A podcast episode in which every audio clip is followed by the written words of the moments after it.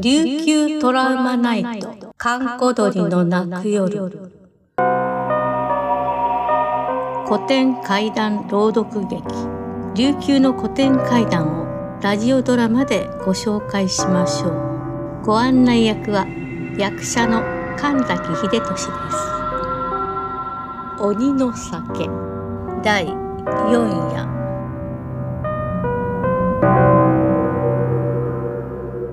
ある夜地獄の鬼と酒を酌み交わしてしまった荒垣という男は毎晩のように鬼から酒の誘いを受け続けた。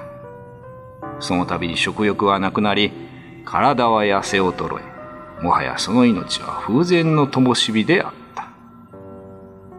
そんな荒垣を心配した兄はその日一人の高名なアジのもとを訪れた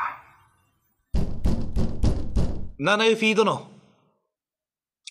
どうぞ、入りなさい。ハエバル紛り、宮城村の荒垣と申します。ようこそ。座ってください。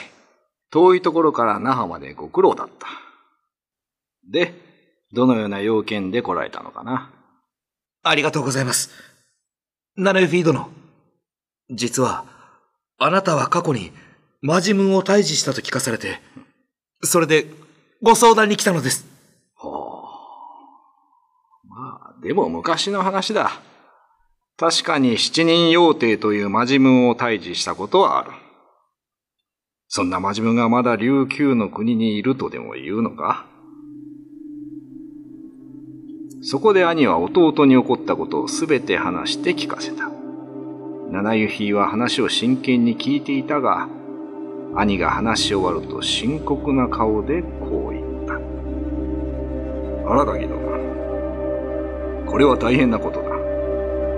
まずその鬼であるが、退治するのは難しい。記録によると、鬼と酒を組み交わした者は3日間鬼に苦しめられる。そして3日目にまぶいを取られて死に至る。死に至ってはもはやどうすることもできぬ。弟が鬼と出会ってから何日経った？はい。2日の夜が過ぎ、今日の夜で3日目でございます。時間がない。今日の夜が勝負だ。私の言う通り物を揃えて弟を守るしかない。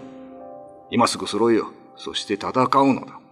私も部下を連れて助立ちしよう高名なアジにそう言われて兄はすぐさま親戚演者のもとを回り入り用のものをすべて揃えたありったけの釜包丁鏡を寝ている弟の周囲に置いた。そして枕元には塩と小刀一丁を忍ばせた。やがて夜が来た。七湯ヒーも三名の部下を連れて荒垣の家にやってきた。そして夜も更けた深夜の2時を回る頃、どこからともなくたくさんの足音が彼方から聞こえてきた。それは地獄の亡者がぞろぞろと列をなして歩く音であった。相手も複数だ。気を抜くな来るぞ。こうして最後の地獄の夜が幕を開けた。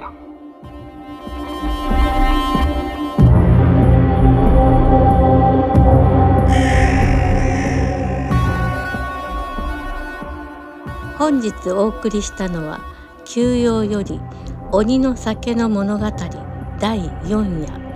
スクリプト小原武史。